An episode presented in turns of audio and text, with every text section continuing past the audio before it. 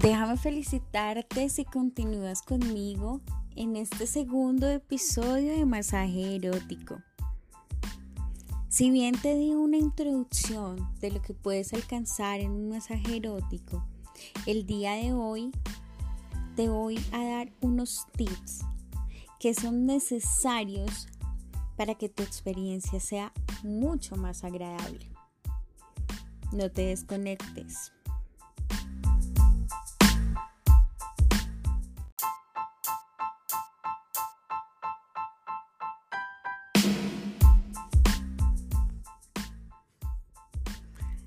Recuerda, mi nombre es Lisette Peña, psicóloga Sex Coach. Me puedes encontrar en www.sexuam.com.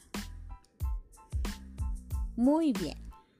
Entonces, continuemos con los masajes eróticos, ¿les parece? En este episodio vamos a hablar de unos tips que son necesarios e importantes. Los voy a enumerar Aún así, ninguno es más importante que el otro. Todos son igual de importantes para que puedas tener una experiencia más satisfactoria. Entonces empecemos. El tip número uno, el tiempo. Es importante que dentro de tu agenda, ya sea semanal o mensual, saques el tiempo para el desarrollo del masaje. No quiero que sean tiempos muertos o que sean unos tiempos convencionales, improvisados. No, saca el tiempo, planéalo en tu agenda para que junto con la persona con la que vas a tener esta experiencia puedan compartir el tiempo sin estar pensando en lo que voy a hacer adelante, qué pasó atrás, en el recibo, en que tengo que ir a hacer una vuelta. No, Planeenlo para que el tiempo sea un tiempo de calidad.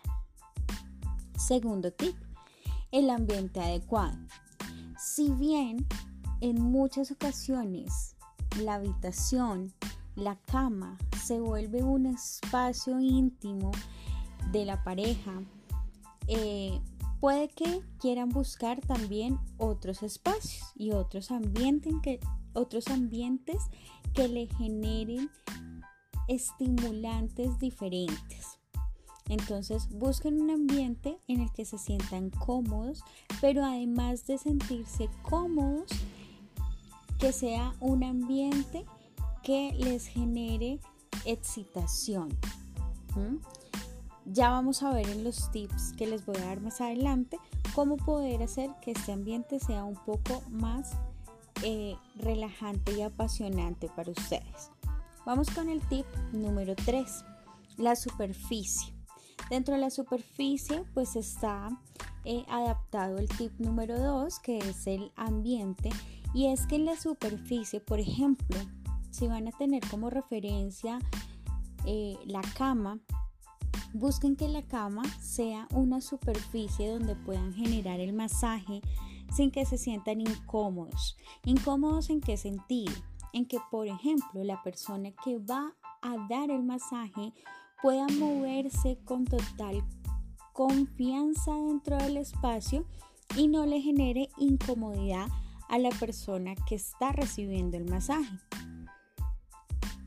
En muchas ocasiones la cama no es una superficie tan estable y lo que puede hacer es generar eh, algunos accidentes o también una experiencia em, de inseguridad porque no sé si el otro está estable para hacerme cierta presión, se baja la cama, se baja el colchón y eso puede hacer que ninguno de los dos se sienta tan seguro para desarrollar algunas técnicas y es preferible que busques una superficie un poco más rígida. Si quieres estas superficies, yo te sugiero, pueden utilizar el piso como una herramienta y para ello es necesario que aísles el frío. Puedes utilizar mantas, sábanas, colchones que te permitan generar un poco más de calidez y que no, y que no eh, esté expuesta la piel al frío totalmente.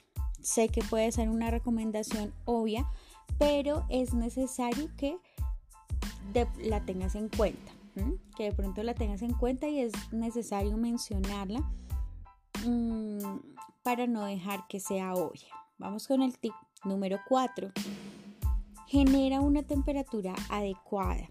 Lo más recomendable para desarrollar los masajes es que haya una temperatura ideal. Esta temperatura depende mucho de los gustos de cada uno. Sin embargo, lo más aconsejable es que la temperatura no sea fría porque si es una temperatura fría puede generar es otro tipo de sensaciones y lo que queremos de cierta manera es que el cuerpo se sienta agradable y que mientras tú por ejemplo estás en la espalda desarrollando el masaje eh, los pies no se te congelen eh, a tal punto de no continuar con la experiencia. ¿sí? Es un ejemplo muy puntual que te quiero dar para que me entiendas cuando hablo de temperatura a qué me refiero. Lo ideal es que la temperatura sea un poco cálida para que la temperatura del cuerpo también esté balanceada sin necesidad de estarla tocando todo el tiempo si no es el momento de tocarla, ¿sí? O tocar la parte del cuerpo. Entonces, em, te sugiero en estos casos, si por ejemplo tienes un calentador, colocar este calentador al, a los grados que para ti sean agradables y poder dar un ambiente. Si no tienes, entonces genéralo con diferentes em, elementos, como por ejemplo eh, cerca una chimenea o las velas también propician un poco de temperatura o si estás en un ambiente más cálido em, de espacios sería genial. Vamos con el tip número 5 y acá es importante que tomes nota. Vamos a despertar nuestros sentidos. Entonces este tip es despierta los sentidos. Vamos a despertar cuatro de nuestros sentidos, la vista, el olfato, tacto y el oído. ¿Cómo lo vamos a hacer? Para la vista, lo ideal es que la luz sea un poco más tenue, que no sea la misma luz que recepcionamos todos los días, que es blanca o amarilla em, full, sino que sea un poco más suave. Si tienes la posibilidad de bajar la luz, genial. Si no tienes esa posibilidad porque no, no tiene como em, la opción de graduar la luz, pues entonces vamos a buscar otras alternativas, como cuáles. Ya te había mencionado las velas. Las velas eh, permiten que la luz sea mucho más tenue. Unas eh, velas alrededor del espacio va a permitir que esta luz sea más agradable.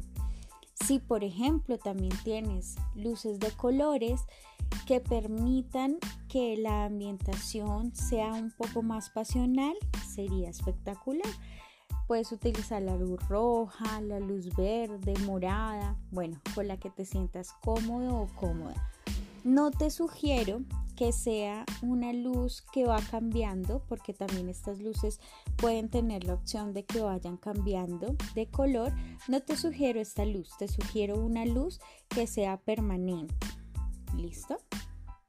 Vamos con el olfato. Para el olfato te sugiero que tengas em, un elemento que te permita eh, sentir algunos, algunas esencias y para esto te voy a sugerir en este momento solo dos. Lavanda y el eucalipto. Hay otras más, pero para este episodio te voy a recomendar dos para que no tengas un montón de opciones. Sin embargo, voy a hacer otro episodio donde voy a hablar solamente de las esencias y qué produce cada una. Lavanda, por ejemplo, es una esencia que va a ayudar o va a permitir que eh, los estímulos sensoriales puedan ser mayormente excitables. Entonces, si tienes una esencia de lavanda, está perfecto. Mm, siempre revisa y pregunta cuántas gotas según cuánta agua se necesitan para que no quede tan fuerte. ¿Listo? Yo acá simplemente te estoy dando las esencias que se pueden utilizar. La esencia de eucalipto también es una esencia mm, que puede servir para este tipo de técnicas porque es relajante y además de relajante te permite también conectarte con el aquí, con el ahora y por eso es una esencia mm, que se puede manejar muy bien en los masajes. Vámonos con el tacto.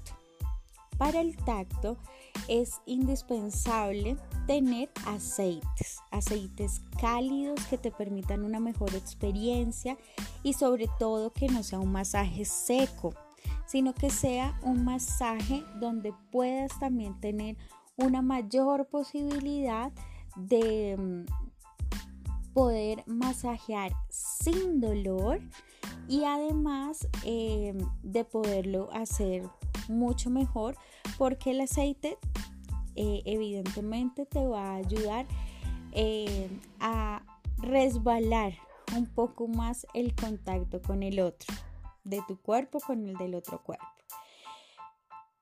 Para este, es, para, para, para este tip es muy importante que tengas en cuenta que en muchas ocasiones el aceite de cuerpo nos sirve no sirve para los genitales. Y esto es necesario recalcarlo porque para llegar a los genitales y desarrollar el masaje es preferible hacerlo con un lubricante. ¿Qué puede generar el aceite? El aceite puede generar picazón, irritación, alergias, incomodidad, y en algunas personas infecciones. Entonces lo más recomendable es que cuando vayas a llegar a esta zona utilices lubricantes. Para los lubricantes también tenemos diferentes tipos de lubricantes. Tenemos lubricantes de agua, neutros y siliconados. Mm, como estamos haciendo un masaje erótico, yo te recomiendo el lubricante siliconado. Pero si eres alérgico o si ya sabes cuál es el mejor lubricante para ti, pues escógelo. ¿Listo? Tenemos el neutro y el de agua. Vámonos con el oído. Para el oído eh, y para la ambientación del espacio, entonces quiero que busques una música que sea relajante, estimulante, excitante, pasional, que permita conectarte contigo y con el otro. Y no que la música sea un aislante de lo que está, de lo que va a suceder en el momento. Te voy a dar un ejemplo puntual. Aquí en Colombia tenemos eh, un género que se llama el vallenato. Tú puedes poner el vallenato en un masaje erótico Puede que a ti te encante el vallenato, pero pregúntate, ¿será el vallenato la mejor música para este momento? ¿O me va a aislar un poco del contacto físico que voy a tener con mi pareja? ¿O que voy a tener con la persona que eh, me está haciendo o está recibiendo el masaje? ¿Sí? Pregúntate eso antes de poner la música. Es importante que tengas em, varias reproducciones para que no tengas que estar eh, dándole play o que mm, te salgan comerciales, por ejemplo, en diferentes plataformas que sucede esto, sino que haya una constancia de la música y no haya ninguna distracción. Entonces, por eso, si se dan cuenta, todos los tips, estos últimos y los anteriores, van directamente relacionados con el tiempo y la planeación. Es importante que haya una planeación porque la planeación les va a permitir tener un ambiente adecuado, la mejor superficie, la temperatura deseada y adicional a eso, que ustedes puedan despertar los sentidos que se requieren para el masaje. Esto no es solamente para la persona que va a recibir, esto es para la persona que va a dar también. Esto es un conjunto de, de los dos. Entonces, espero que te hayan servido estos tips, que hayas tenido lápiz y papel, que hayas apuntado todo y sobre todo que los tengas eh, listos como un requisito para que puedas tener una experiencia satisfactoria. Recuerda, me puedes encontrar en www.setsuan.com. Sigue conectado, conectada, porque vamos a seguir con las técnicas de cómo desarrollarlo. No te lo pierdas.